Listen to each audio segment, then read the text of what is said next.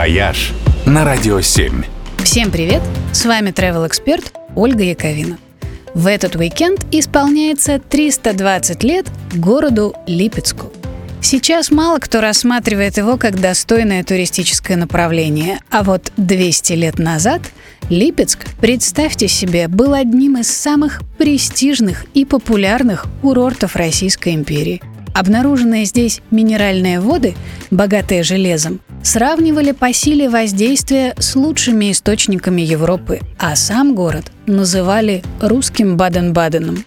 Сюда приезжали поправлять здоровье все видные люди того времени.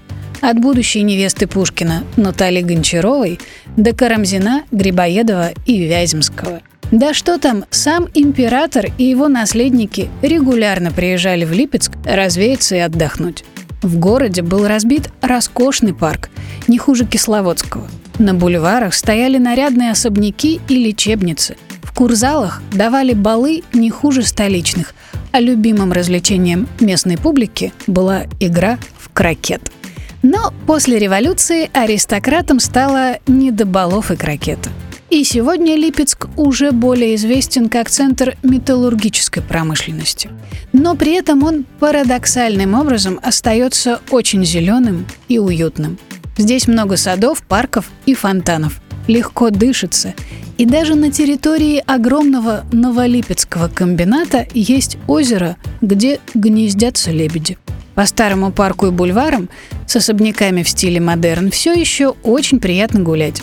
В городе несколько интересных музеев, а местные гастрозаведения радуют простыми, но очень душевными блюдами, вроде донской ухи, особо хрустящих малосольных огурчиков и белого кваса с чабрецом и мятой, который отлично идет в жаркий день. Ну, чем не курорт? «Вояж» только на Радио 7.